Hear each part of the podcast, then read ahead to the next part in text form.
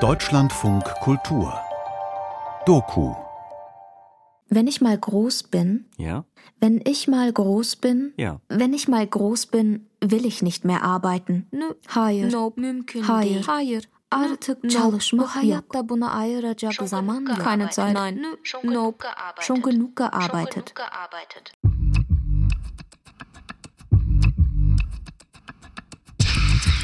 Vice versa. Sprachen auf Arbeit.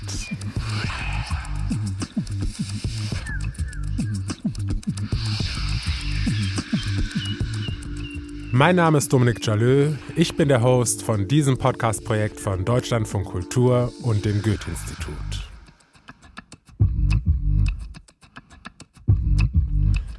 Ihr hört jetzt Folge 16 der zweiten Staffel. Seit den 50er Jahren gestalten GastarbeiterInnen unser Land mit. Und damals wie heute werden sie in unserem Land gebraucht, haben aber nie wirklich die Wertschätzung erfahren, die sie eigentlich verdient hätten. Das haben wir nämlich im ersten Teil der Story Arbeitsbesprechung von Seda und Ozan Zakaria Keskinkilic in Folge 15 erfahren. Zum Glück gab es aber auch damals schon Gastarbeitende, die sich die schlechten Arbeitsbedingungen nicht einfach so haben gefallen lassen. Ich muss da zum Beispiel an Ford 1973 denken. Da haben die Arbeitenden für einen besseren Lohn gestreikt. Und das bringt mich auch auf unsere Folge 2. Ihr erinnert euch, da hat unser Autor Tom Wills in You Have a New Task über die Arbeitsbedingungen von Lieferdiensten wie Lieferando, Volt, Gorillas etc. berichtet. Und da traf es auch hauptsächlich Migrantinnen, die ausgenutzt wurden und dann auf die Straße gingen, um zu demonstrieren. Ich habe mich in der letzten Folge bereits mit den Autorinnen der Story unterhalten, um mehr über die Hintergründe zu ihrer Arbeit zu erfahren. Den zweiten Teil unseres Gesprächs gibt es zum Ende dieser Folge. Hey Zakaria, cool, dass du da bist. Hi, danke dir. Hören wir jetzt weiter, auf was ihr bei eurer Archivrecherche über türkische GastarbeiterInnen gestoßen seid. Gastarbeiter. Aman, Aman, Aman. Gastworker. Aman, Aman, Aman. Aman, Rechnung Aman. Steuerberatungstermin bestätigen, nachschauen, was auf Türkisch, Rettungsseil, Hennerstaub, Birkenrinde, Igel, Arbeitsbedingungen, verlorene Worte heißt. Soll ich Ihnen zeigen, wie ich arbeite? İşte bunlar benim aletlerim. Kiefermuskel, Annes Börek, Zigarettenstummel, App und Bälte, Shakshuka ya Habibi, and these are the big swimming pools. Shakshuga ya Habibi, and these are the big swimming pools. Shakshuka ya Habibi, and these are the big swimming pools. Shakshuga ya Habibi, and these are the big swimming pools. Soll ich Ihnen zeigen, wie ich arbeite? Soll ich Ihnen zeigen, wie ich arbeite? Soll ich Ihnen zeigen, wie ich arbeite? Arbeitsbesprechung. Ein Hörstück von Seda Kiskinkalic und Ozan Zakaria Kiskinkalic. Teil 2 Während unserer Arbeitsbesprechung habe ich viel an Semra Ertan gedacht, an ihre Gedichte, die mir erst vor wenigen Jahren in die Hände gefallen sind, wieder einmal viel zu spät. Und ich glaube, dass sie weiterhin den meisten unbekannt geblieben sind. Und ich glaube, dass sie auch in Mersin unbekannt geblieben sind. 1957 ist sie dort geboren in Mersin. Wir waren dort als Kinder oft am Strand. Wir waren dort als Kinder oft am Strand. Die, Autofahrt von Adana ist nicht weit, knapp 80 Kilometer. Google Maps sagt, Geton Adana, Mersin Otoyolu 90'nin huzurevleri from Turhan Cemal Beriker Beleve. D400, Mehmet Nuri Sabuncu Beleve, Alparslan Türkeş Beleve. Ant Kasım Mener Caddesi, Google Maps sagt, Follova Adana, Mersin Otoyolu to Tarsus çıkışı İnincirlik Buyu. Taket he exit toward Tarsus Organize Sanayi from Adana Erdemli Otoyolu Adana, Mersin Otoyolu O51'e 982. Google Maps sagt, Follow Tarsus çıkışı ande 400 o your destination in Mersin. Google Maps sagt, Hoş geldin kardeş. Hoş geldiniz. Bize sefalar getirdiniz. Sizi gördük mutlu olduk. Google Maps sagt, Ob sich jemandan Kiilan Siyerinler, ob sich jemand in Kiel an sie erinnert, ob sich jemandan Semra Ertan'ın Kielerinler, ob sich jemand an Semra Ertan in Kiel erinnert. 1971 ist sie den Eltern nach Norddeutschland gefolgt. Wie muss das als Kind gewesen sein, Mersin zu verlassen? wie muss das als Kind gewesen sein, Mersin zu verlassen. Den Duft von Orangen, Den Duft von Zitronen von in dieser Stadt. Orangen, Von Zitronen in dieser Im Stadt. Gedicht Meine Heimat hat sie Mersin Sehnsucht meiner Sehnsüchte. Sehnsucht meiner Sehnsüchte genannt. Memleketim, özlemim hasretim. Memleketim, özlemim hasretim, sen burnumda tütensin. Kiel liegt nicht zwischen Orangen und Zitronen verborgen. Portakal limonların içine gizlenmemiş. Die Arbeit war schwer, der Lohn war niedrig. Im Gedicht Gleiche Sorgen schrieb Semra Ertan, wenn ich sterben will, das Geld reicht nicht mal für die Beerdigung. Mezar parası yetmez. Wenn ich sterben will. Mezar parası yetmez. Ob sich jemand in Kiel an sie erinnert, den Duft von Orangen, von Zitronen in dieser Stadt. Semra Ertan war Dichterin, sie war Arbeiterin, sie war politische Aktivistin. Sie hat laut geklagt und das Land hat die Ohren verschlossen.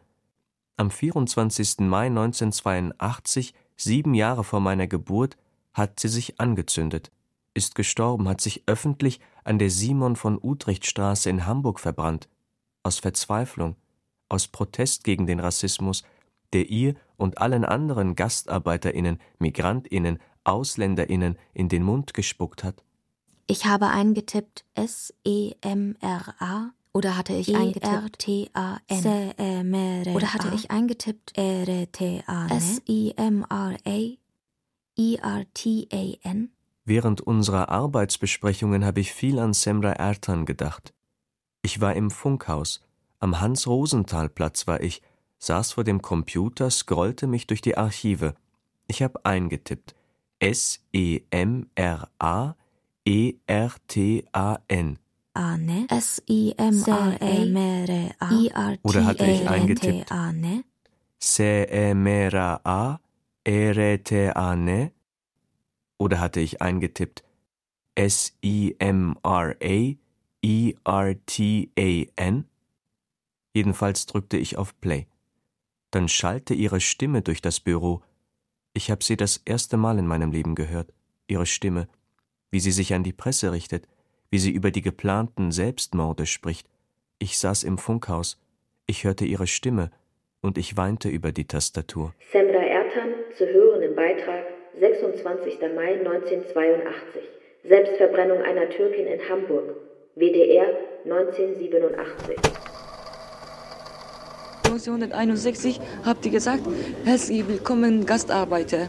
Aber nur für äh, unsere Kraft habt ihr äh, herzlich willkommen Gastarbeiter gesagt, nicht für, äh, für uns. Deutschland braucht immer noch Türken.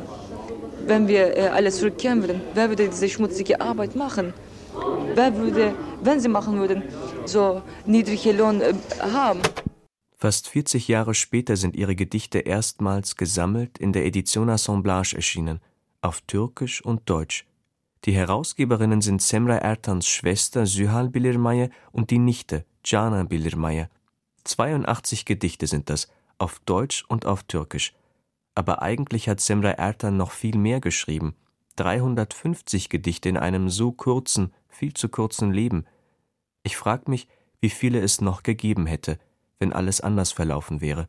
Der Rassismus, die Schikane, die Demütigungen und der Tod haben uns viel zu viele Gedichte gekostet, die nie geschrieben wurden, die jetzt unter der Erde liegen, die niemand mehr hören kann. Jana Bilirmaya hat 2013 einen Kurzfilm über Semra Ertan gedreht. Darin ist die Dichterin zu hören, wie sie aus ihrem wohl bekanntesten Gedicht Mein Name ist Ausländer liest. Zu hören im Beitrag Mein Name ist Ausländer. Gedichte von Semra Ertan. NDR 2020. Ich arbeite hier. Ich weiß, wie ich hart arbeite. Ob die Deutschen es auch wissen? Meine Arbeit ist schwer. Meine Arbeit ist schmutzig. Wenn das mir nicht gefällt, sage ich. Wenn das dir nicht gefällt, geh in deine Heimat, sagen sie.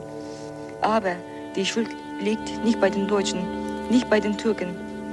Türkei brauchte Devisen, Deutschland uns, die Arbeitskräfte. Mein Land hat uns ins Ausland verkauft wie Stiefkinder. Stiefkinder dort, Stiefkinder hier, unbrauchbar. Mein Name ist Ausländer. Gedichtauszug aus Flying While Muslim von Ozan Zakaria Keskin Kılıç. Mein Name ist Ausländer, ist Türke, ist Araber. Mein Name ist Migrant, Migrantenkind, Migrationshintergrund. Mein Name ist Clankriminalität, ist Dönermorde, ist Kopftuchmädchen, ist Köln Silvesternacht. Mein Name ist Nafri im Passpelz alimentierter Messermänner und sonstige Taugenichtse. Die fremden Namen verirren sich wie Sand im Haar, werde ich sagen, sobald ich ankomme. Einmal Türke, immer Türke, sagt der Beamte. Das klingt wie Deutschlehrer zum Mittagsdiktat. Am Schalter für verloren gegangene steht ein Immer-Türke nach dem anderen. Der eine Immer-Türke schwitzt Französisch, die andere Immer-Türkin verlässt den Londoner Vorort for the first time. Hättet ihr nicht auf dem Mond gastarbeiten können? Hättet ihr nicht Schutzmauern aus belgischen Waffeln, aus Rotwein, aus Fisch and Chips um kleine Betten bauen können, damit wir nicht verloren gehen, werde ich meine Großeltern fragen, sobald ich ankomme.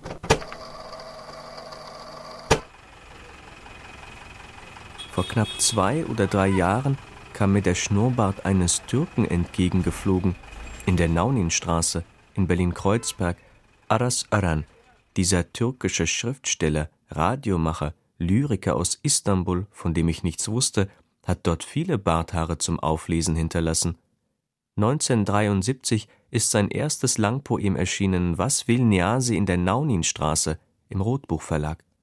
Große und kleine Träume habe ich darin wiedergefunden, Protest und Hoffnung und Sehnsucht, die lauten und auch die verschwiegenen, die Geschichten, die Nenne und Dede erzählt und nicht erzählt haben. Aras Ören liest aus Was will Niasi in der Nauninstraße? Zu hören im Beitrag Auskünfte. Autoren im Dialog Aras Ören. Saarländischer Rundfunk 1975. Frau Kutzers Nachbarn. Ein verrückter Wind eines Tages wirbelte den Schnurrbart eines Türken, und der Türke rannte hinter seinem Schnurrbart her und fand sich in der Nonnenstraße. Er zog in die Wohnung unter Frau Kutzer. Er war zurückhaltend, ein Mann mittleren Alters. Er aß nichts, er trank nichts, er sparte nur. Dann eines Tages, wie er gekommen war, ist er leise wieder gegangen. Er ist gegangen, aber ihm nach drängen seine Landsleute, Frauen, Männer, Kind und Kegel. Und die Naunenstraße wurde voll von frischem Thymiangeruch, voll frischem Hass, voll Sehnsucht, voll mit Hoffnung, bedeckt mit Steppenduft. Und die Naunenstraße, dämmerig feucht, nahm sie auf, die aus dem Orten der Wildnis. An so vielen Abenden, an so vielen Morgen würde jeder in dieser Straße jedem vertraut und jedes Ding von jedem in dieser Straße ein gewöhntes Stück, so dass heute die Naunenstraße ohne Türken zwar noch die Naunenstraße wäre, aber an ihrem alten Tagen ohne neuen Anfang. Der Ruf nach Almania, der Weg aus dem Mahalle bis hierher. Nenne und Dede haben erzählt und nicht erzählt. Von der harten Arbeit, von den Maschinen, von den Putzeimern, von den Rückenschmerzen, okay, von denen haben sie viel erzählt. Ich war im Funkhaus. Am Hans-Rosenthal-Platz war ich, saß vor dem Computer, scrollte mich durch die Archive. Ich habe eingetippt. A R-A-S. Ich habe eingetippt Ö-R-E-N. Oder hatte ich eingetippt A-R-A-S-E Ö-R-E-N A-A-A-S O-R-I-N. Oder hatte ich eingetippt A-R-A-S-Ö-R-E-N. Oder hatte ich eingetippt Oder hatte ich eingetippt A-R-A-S-E-Ö-R-E-N. Oder hatte ich eingetippt A-R-A-S-O-R-E-N. Jedenfalls flog ein Schnurrbart aus den Lautsprechern heraus, knallte in mein Gesicht und zappelte auf der Tastatur. Ich habe eingetippt Gastarbeiter, Aman, Aman, Aman, Gastworker, Aman, Aman, Aman, Aman, Rechnung schreiben, Steuerberatungstermin bestätigen, nachschauen, was auf Türkisch, Rettungsseil, Hennerstaub, Birkenrinde, Igel, Arbeitsbedingungen, verlorene Worte. heißt. Soll ich Ihnen zeigen, wie ich arbeite? İşte bunlar benim aletlerim. Kiefermuskel, Annes Börek, Zigarettenstummel, Ebb und welche Shakshuka ya habibi and these are the big swimming pools. Shakshuga ya Habibi and these are the big swimming pools. Soll ich Ihnen zeigen, wie ich arbeite? Soll ich Ihnen zeigen, wie ich arbeite? Soll ich Ihnen zeigen, wie ich arbeite? Arbeitsbesprechung. Ein Hörstück von Seda Keskinkulic und Ozan Zakaria Keskinkulic. Teil 2. Es wird Play gedrückt und dann sind da erst einmal Sounds und Musik. Die Arbeitsbesprechung ist konzeptioneller Ausgangspunkt. Es ist keine wirkliche Arbeitsbesprechung. Es ist ein Raum, in dem Gegenwart und Vergangenheit aufeinanderprallen. Als würden du von früher und ich von jetzt zusammenkommen, dir ein Gefühl zu geben, wie sich das anhört.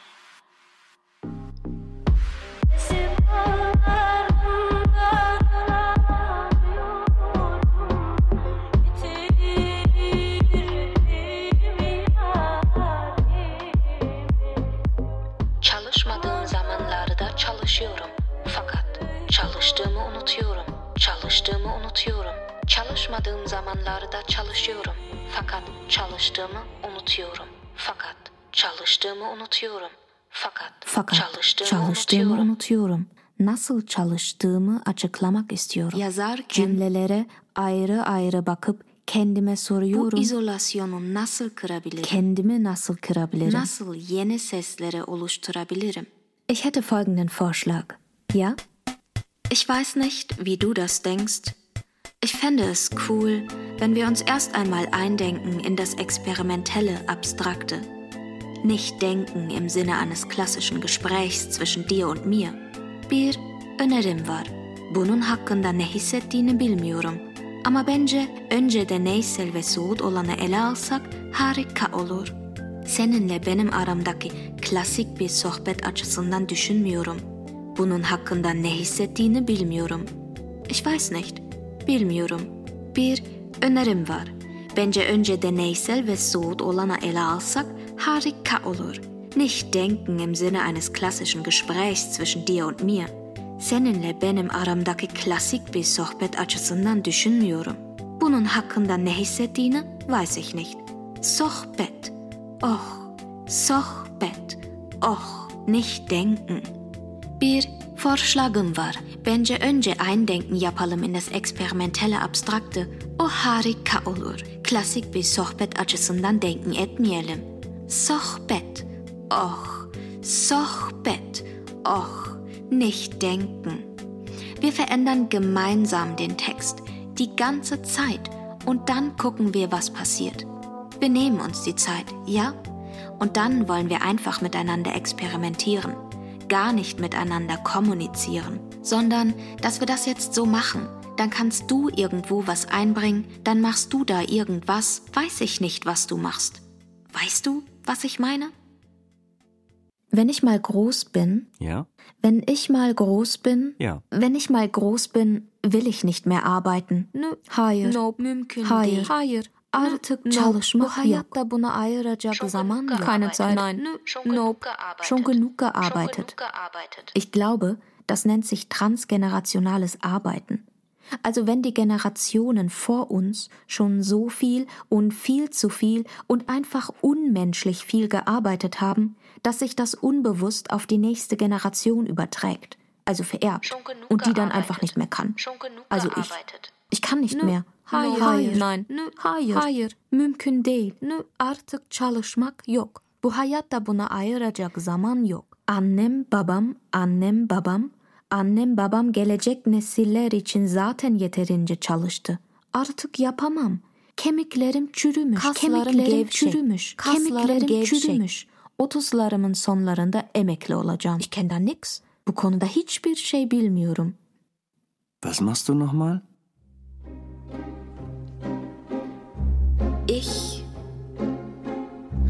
Suche nach der Trennlinie von Gedanken, möchte isolieren, um festzuhalten, möchte isolieren, um warm zu halten, wie das Essen von Anne in futuristischer, nein, peinlicher, nein, In meine Kinderhände eingewurzelte Alufolie.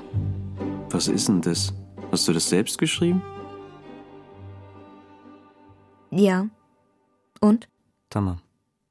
Nee. Was? Anlamıyorum. Wie, was verstehst du daran nicht? Sadece Nee, söylediğim... das meine ich nicht. Önemli değil. Unut gitsin. Nee, das ist nicht egal. Doch egal. Nicht egal. Evet. Hayır. Evet. Hayır dedim ya. Yine çocuğuz. Bu durumlarda geçmiş hep birdenbire ortaya çıkar. Was machen wir hier gerade? Was soll das? Wo ist die Dramaturgie, die hilft, um zu wissen, wo wir gerade sind? Ob in Vergangenheit, Gegenwart, Bunu bilmek neden önemlidir? na, um alle, die zuhören, mitzunehmen. Onları yanımıza almak zorunda mıyız? Ja, um einen Anreiz zu schaffen, zuzuhören. Başka yolu yok mu? Und zwar, Mesela şöyle.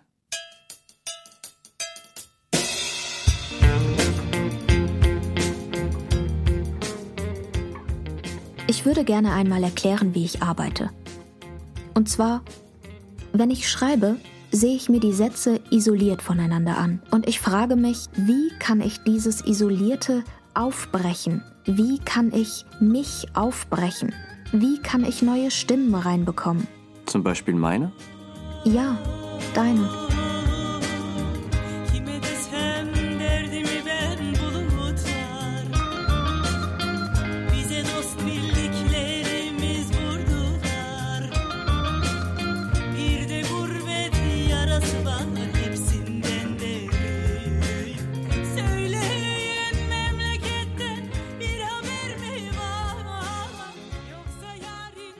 Wie können wir zusammenarbeiten? Wie arbeiten wir mit beiden unseren Stimmen? Zusammen. Aber eigentlich fehlt da noch was. Und zwar? Die Arbeit an uns beiden. An der Frage, wer sind wir? Einzeln und wer zusammen? Du bist in Berlin. Du bist in Mannheim. Ich glaube, so nahe wie jetzt waren sich unsere Stimmen noch nie. Wir teilen unsere Leben schon lange nicht in wirklichen Räumen wie früher. Wir sitzen nicht mehr im Wohnzimmer, Vor dem Fernseher draußen auf Annes Hollywood-Schaukel. auf diesem klapprigen Gestell, das bei jedem vor und zurück quietscht. Du sitzt nicht mehr in deinem Kinderzimmer am Schreibtisch und arbeitest. Du liegst nicht mehr auf dem Boden in deinem Zimmer und schreibst die Buchstaben über die Musiknoten, weil du sie nicht frei lesen kannst. Kannst du das eigentlich mittlerweile? Nein. Wir hämmern nicht mehr an Badezimmertüren, hinter denen du, Vor denen du, hinter denen ich. vor denen ich stehe, warte, klopf, klopf, klopf, lass mich rein, kapieratsch, hemmen, lütfen, schnell. Komm, drehen wir das mal um. Mach du das. Nein, nein, so ist es besser. Wir drehen das mal um. Jetzt bist du dran.